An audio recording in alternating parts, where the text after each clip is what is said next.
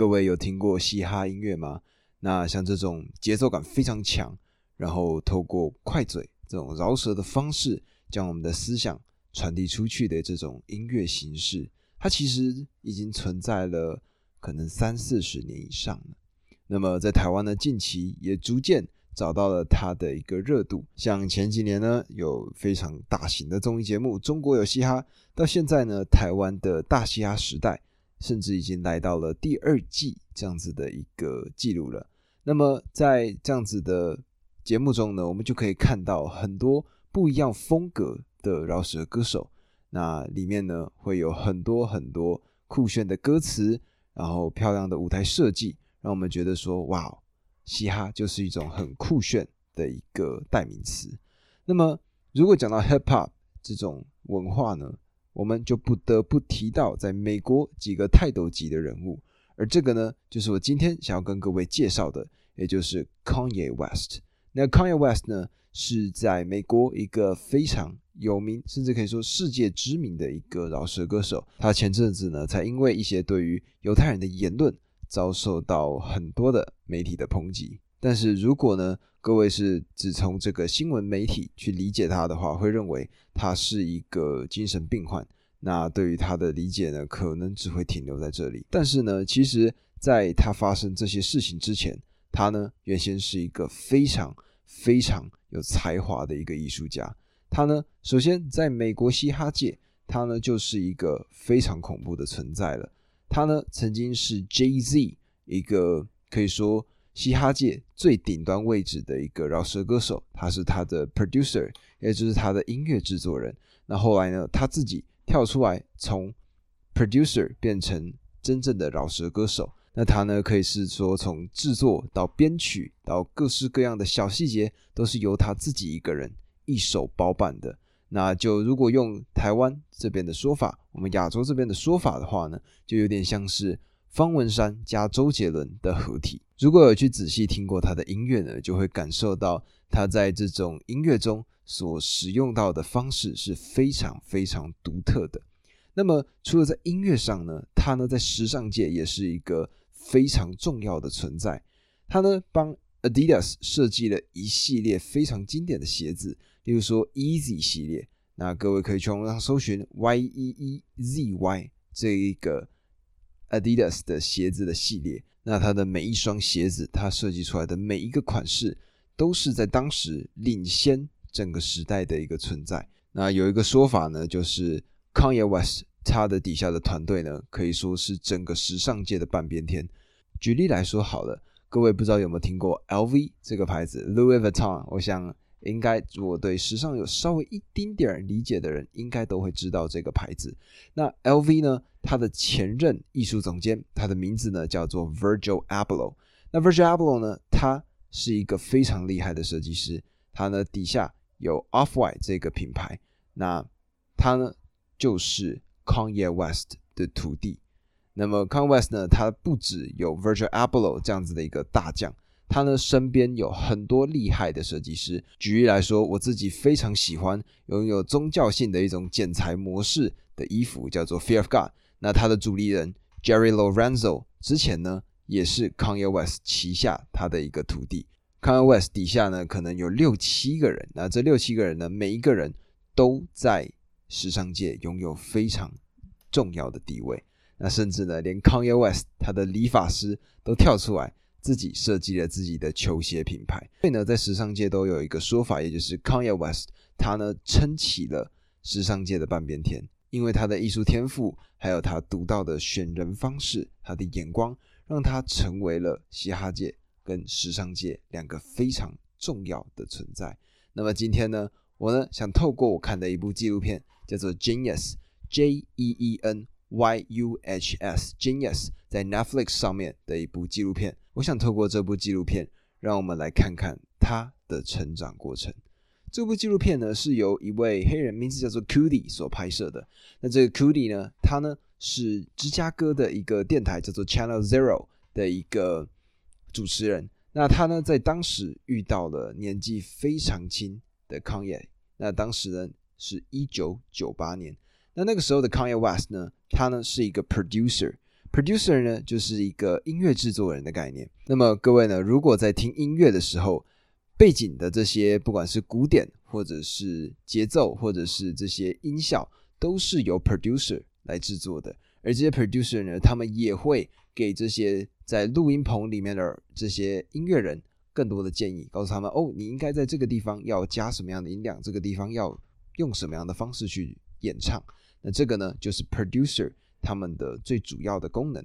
那当时呢，这个主持人 Cooly 他呢在认识了康业之后，就觉得康业这个人呢，他非常的特别，因为呢，他不只是制作出这些音乐，他呢同时也在饶舌，同时呢也在制作歌曲。但当时的他还没有被任何人发掘。那么也因为呢他的这些 producer 的这个经验，所以呢他的很多的背景音乐，他的很多的音乐呢都被当时在芝加哥这个城市的 rapper 们所使用。那甚至呢，远在纽约的 Jay Z，他呢也在使用他的 beats。那么 Cudi 呢，也是一个很特别，我觉得甚至可以说是有一点疯狂的人。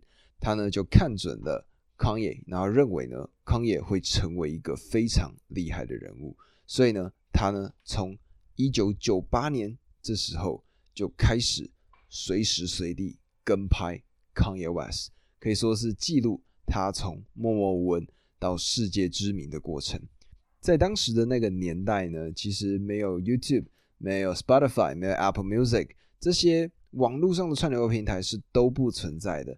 所以呢，在那个时代，如果想要成为一位厉害的音乐人，想要成为一个厉害的艺术家，他们呢就必须找到唱片公司，并且跟他们做签约，才有机会在众人的舞台面前发光发热。而在二零零一年的时候呢，Jay Z。他呢唱了一首歌，叫做《H to the Izzo》。这首歌呢，他的 producer 正是康爷本人。那康爷呢，他就看到了这个机会，他认为这个呢是他的一个敲门砖。他呢就决定从原先的芝加哥搬到了纽约。那在纽约呢，去试图寻找让他成为饶舌歌手的一个机会。那纪录片呢里面呢，就有一个这样子的一个片段。也就是呢，他当时在一个摇晃的车子上，他呢刚跟这个其他的 rapper 卖完了他的音乐。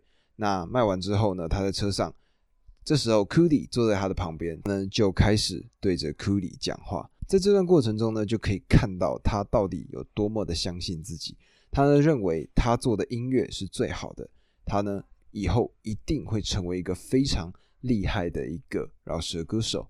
那他呢甚至说。在这个以前，他没有机会开车，他没有办法付得起车资的时候呢，他呢会走路去搭火车。那他呢会在走路的这个过程中开始练习他的得奖感言。那所以呢，可以见得他呢对自己的自信是多么的大的。那当然，这时候可能就会有人问啊，就说：哎，那他会不会只是就是这边吹牛？是呢，如果各位有去听过任何一首他做出来的作品，就知道其实不是。他呢，在这些音乐中会制作很多很多的小细节。他呢，假设这边他要吼叫的话，他的背景音乐里面就会有一些嘶吼的声音。所以呢，他的整个音乐是非常贴合他的整个情绪的。那这个呢，就是他认为他有机会发光发热的原因。而也因为呢，他有这样子的自信，他呢就开始去各个不一样的场合去表演他的音乐。那么他的第一站呢，就来到了 Rockefeller。那 Rockefeller 呢，其实就是 Jay Z 他的唱片公司。他当时呢，就带着一摞他的 CD 就来到了 Rockefeller 公司的总部。那在纪录片里面呢，就可以看到他呢，首先先冲进了一个助理的办公室，并且开始播放他的音乐。他呢，在这个助理女助理面前开始一摇一晃的，然后唱着自己的音乐。那不得不说呢，他的音乐其实还不错。那么，但是呢，这个问题在哪里？问题在于说。他当时的音乐太过前卫，太过新颖，而且呢，以前都是 rapper 跟 producer 是两个分开的人，那这是第一次有 producer 跟 rapper 是同一个人的情况。而在面对到这些新的事物呢，大部分的人其实是没有办法接受的。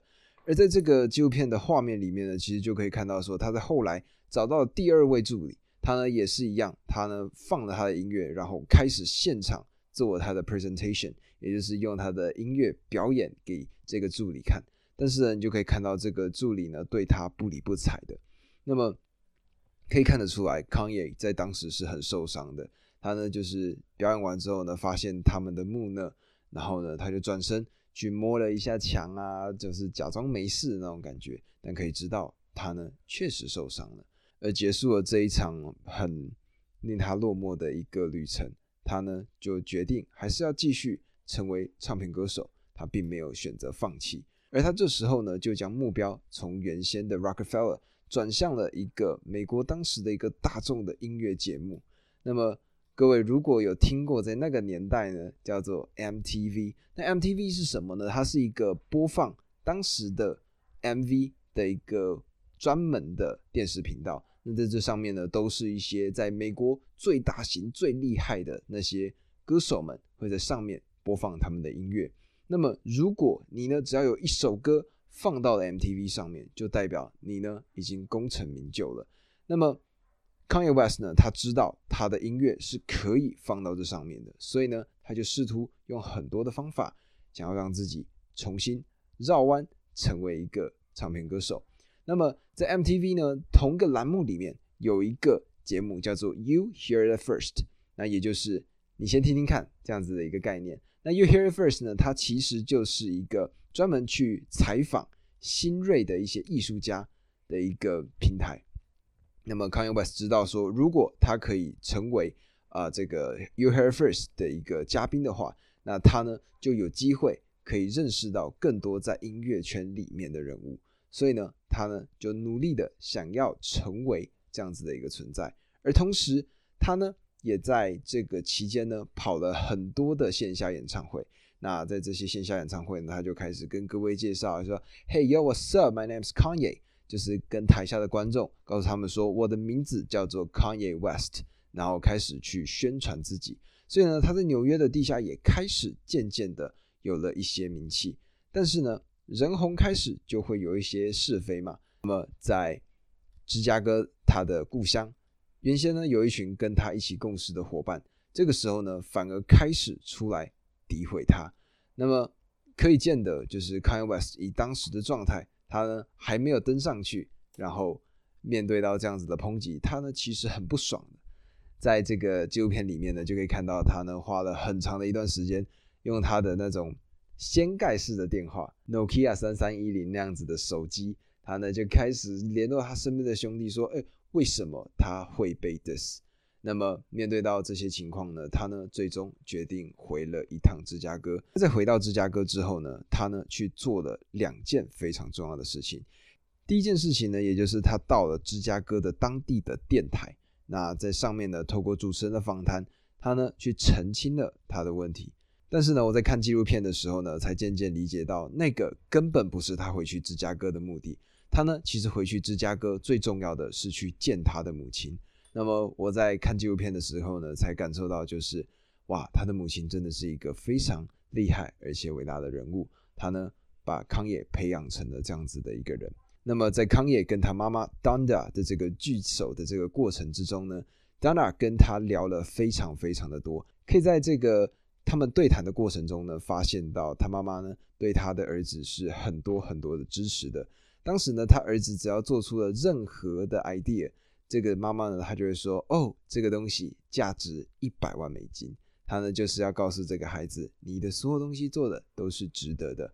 那么，甚至呢，他妈妈呢是多么支持他，他妈妈呢是把他的歌词，他的饶舌歌词都背下来，甚至背的比 Kanye West 本人都还要熟。那康也的妈妈呢，她呢就跟康也说到说。Anybody doing something that much and that long and that good is gonna pay off。翻成中文呢，就是任何人如果愿意做这件事情做得这么好、这么久，而且这么的不愿意放弃，那么最终他一定会得来回报的。那么也就是这样子一个非常灵性的对谈当中呢，就可以看到康也原先受伤的心灵，在跟他妈妈聊完天之后，渐渐的回到了原先的状态。他呢更加的相信自己，而且做出了更多厉害的作品。而老天爷呢，看起来在这个时刻呢，好像也帮了他一把。那么在当时呢，除了 Jay Z 以外，还有另外一位非常厉害的饶舌歌手，他的名字呢叫做 Scarface。那 Scarface 呢，他就终于跟康也搭上了线。那么 Kanye 呢，就带了他一摞的 CD 来到了 Scarface 的这个录音室里头。那音乐一下的这个瞬间，Scarface 就知道，哇哦，这些作品非常非常的厉害。他甚至呢，还拿出了自己的歌词本，开始试图要写出一些歌词。那么虽然呢，后来 Scarface 他离开了现场，但是呢，他给 Kanye 留下了一个非常好的评价。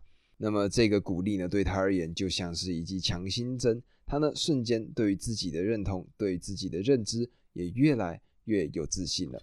他呢，就开始越来越频繁的去各式各样的线下活动，甚至呢，可以说是在这一层关系之上，他呢登上了刚刚我们在前面所说到的这个 You Hear It First 这样子的一个节目。